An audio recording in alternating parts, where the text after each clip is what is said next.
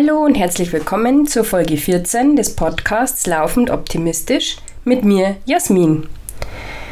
Diese Folge erscheint Anfang des Jahres 2024 und deswegen wünsche ich euch zunächst mal ein gutes neues Jahr und hoffe, ihr seid gut rübergerutscht. Wie ihr eventuell an meiner Stimme erneut hören könnt, hat mich die nächste Erkältung vor ein paar Tagen komplett ausgenockt. Das bedeutet aktuell wieder Pause im Marathontraining und es ist somit auch die zweite Erkältung im Monat Dezember. Es scheint nicht das böse C zu sein. Ich habe mich getestet. Aber es war auf jeden Fall so, dass die letzten Tage anders gelaufen sind als geplant. Und wie hat mein Sohn heute so zu mir gesagt, in Sachen krank werden vor einem Lauf bist du wirklich Profi. Ja, wir wären beim Silvesterlauf ja gerne mitgelaufen. Das wurde nichts und deswegen gibt es jetzt auch kein neues Marathon-Update, weil kein Training stattgefunden hat die letzten Tage. Was eignet sich also besser? Dieser Folge mal dem Optimismus zu widmen. Optimismus, was ist es eigentlich und haben Optimisten immer gute Laune? Zudem wurde ich schon öfter gefragt. Ich würde behaupten, nein, Optimisten haben nicht immer gute Laune. Wir haben auch schlechte Tage und schlechte Laune und sind auch manchmal genervt und angepisst von bestimmten Situationen. Aber was macht denn einen optimistischen Menschen aus? Eine grundsätzlich positive Lebenseinstellung. Das heißt also, man sieht in jeder oder man versucht in jeder Situation eine Herausforderung oder eine Chance zu sehen. Das kann man in vier Teile ein bisschen so runterbrechen. Punkt 1 wäre das positive Denken. Also Fokus auf positive Gedanken und raus aus dieser negativen Gedankenspirale. Wenn wir mal bei meinem aktuellen Marathontraining bleiben, es ist für mich jetzt so, dass ich mir im Moment einfach sage, hey, es ist eine Erkältung, das ist was kurzfristiges. Ich bin nicht verletzt, ich habe keine schwerwiegende Krankheit, die mich monatelang rausnimmt aus dem Alltag. Ähm, es ist kein Bruch oder sonst was, was mich sechs, acht Wochen oder ein Vierteljahr nicht laufen lassen würde.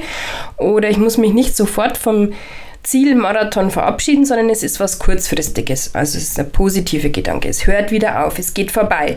Es dauert nur Tage, nicht Wochen oder Monate. Also immer Fokus auf das, was trotzdem noch gut ist. Der zweite Punkt ist Dankbarkeit. Wofür bin ich denn gerade dankbar? Heute hat die Sonne gescheint. Ich hatte einen freien Tag musste nicht arbeiten, durfte ausschlafen, habe vielleicht ein nettes Wort gehört oder ein Kompliment bekommen oder es hat sich jemand um mich gekümmert, mir wurde Tee gebracht oder Suppe gekocht. Also immer dankbar sein für das, was gerade, auch wenn die Situation noch so schwierig ist, sich Gutes auftut oder was einem Gutes widerfährt. Lösungsorientiert denken. Also ich suche immer nach Lösungen. Und in meinem Fall, wenn es eine Laufpause ist, dazu hatte ich schon mal eine Folge, ist es halt dann, was kann ich denn machen? Ich kann Hörbücher hören, ich kann auf Netflix vielleicht mal eine Serie anschauen, für die ich mir sonst keine Zeit nehme. Ich kann ein bisschen Yoga machen, ich kann vielleicht spazieren gehen, ich kann inhalieren, ich kann mir selber was Gutes tun. Ich kann untertags einfach mal schlafen. Ich muss im Haushalt vielleicht auch mal nichts erledigen, weil mir geht es ja nicht gut, ich möchte mich ja ausruhen. Und dann sind wir auch beim vierten Punkt der Selbstfürsorge. Das bedeutet, was kann ich mir selber denn Gutes tun? Ich kann viel trinken, ich kann mir eine Wärmflasche machen, ich kann mich ausruhen, auf die Couch liegen, einfach mal schlafen und meinem Körper mit gutem Essen versorgen, viel trinken und einfach gucken, dass die Erkältung so gut wie möglich vorübergeht. Darf mich da dann natürlich auch wieder in Geduld üben und Optimisten versuchen auch nicht so viel zu jammern. Natürlich jammern wir auch. Und natürlich jammer ich auch. Vor allem dann, wenn ich nicht laufen kann. Dann bin ich echt manchmal unausstehlich. Zumal mich jetzt die Erkältung so kurz nacheinander schon wieder erwischt hat und wir gestern auch nicht auf die geplante Silvesterparty konnten, wo wir wirklich gerne hingegangen wären, eben auch nicht auf den Silvesterlauf und alles einfach anders ist. Ja, da jammer ich schon mal, da bin ich auch mal knatschig, aber unterm Strich, jammern bringt mich ja nicht weiter oder jammern bringt einen generell ja nicht weiter weiter.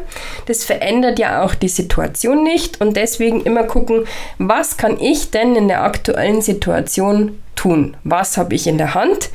Und Gedanken, die da gerade nicht reinpassen, einfach auch wegschieben und aktiv sagen, nein, das möchte ich jetzt nicht denken und gleich einen ganz anderen Weg einschlagen.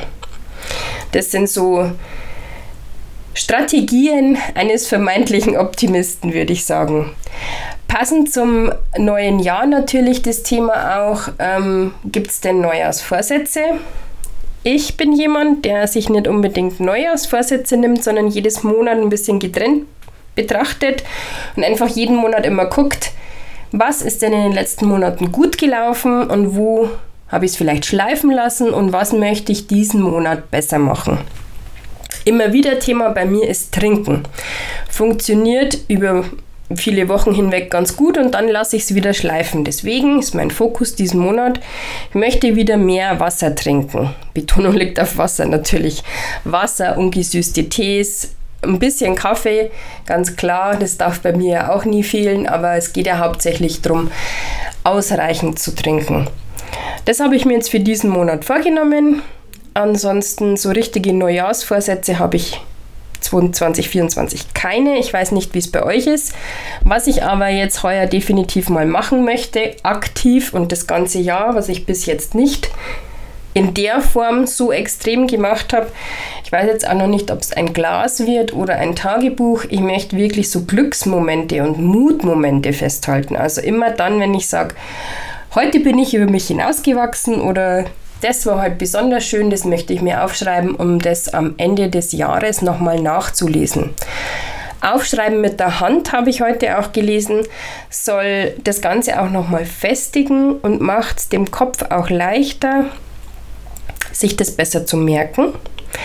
Und außerdem hat es den großen Vorteil, dass man es haptisch auch jederzeit nochmal nachschlagen kann, gerade dann, wenn man wieder so einen schlechten Tag hat oder wo man vielleicht denkt, alles ist gerade scheiße oder mir passiert ja dieses Jahr nur lauter Mist, dann neigt man ja gerne mal dazu, dass man die schlechten Sachen stärker hervorhebt wie die guten Sachen. Deswegen Fokus auf das Positive, gute Gedanken und Momente aufschreiben ja, da gibt es auch keine Vorschrift, was das ist, oder es muss auch nicht immer gleich ein Heulkrampf vor Freude sein, dass das äh, ins Tagebuch schafft, sondern wirklich mal auch ein nettes Wort an der Familie, von einer Freundin, von Kollegen. Einfach mal auch ein Lob von jemandem oder in meinem Fall auch nettes Feedback vom Podcast. Da freue ich mich riesig. Und solche Sachen aufschreiben oder wenn man sich selber feiert, weil man über seine Grenzen hinausgegangen ist, weil man seine Komfortzone verlassen hat oder weil man einen Vorsatz umgesetzt hat, den man sich vorgenommen hat.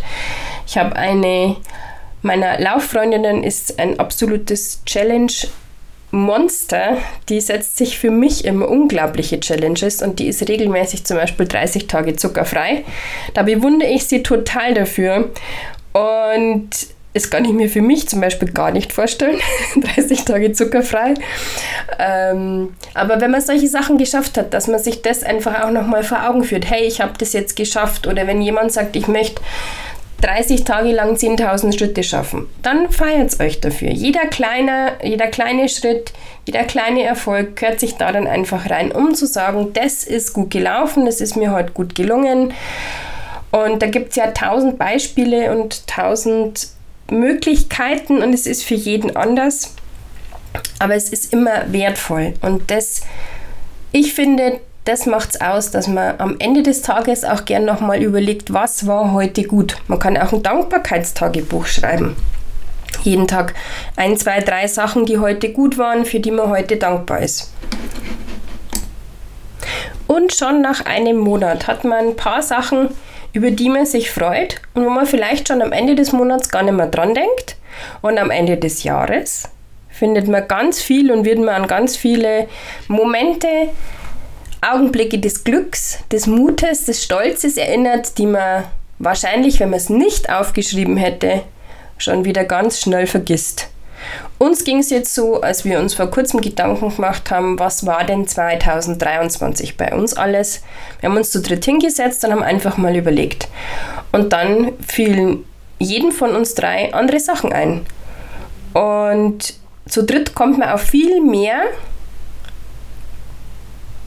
tolle Erlebnisse, Urlaube, Sachen, die man erlebt hat, als wenn man sich jetzt alleine hinsetzt und sich mal denkt, oh, was war denn letztes Jahr alles? Und oft ist es doch dann wirklich so, dass einem die schlechten Sachen als erster einfallen.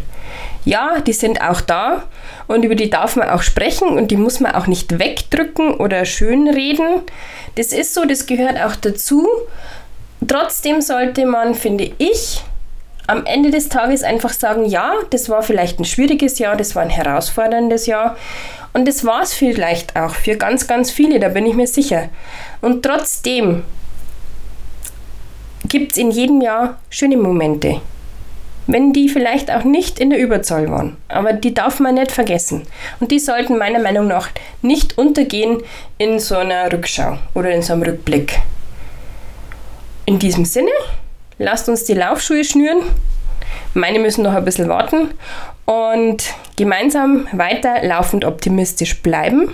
Schreibt mir gerne, ob ihr so ein Tagebuch schon habt oder so ein Glücksglas und wie ihr das findet oder was ihr sonst noch für Tipps habt. Feedback immer gerne an laufendoptimistisch.gmail.com oder über meinen Instagram-Kanal. Und ansonsten vielen Dank fürs Zuhören und bis zum nächsten Mal.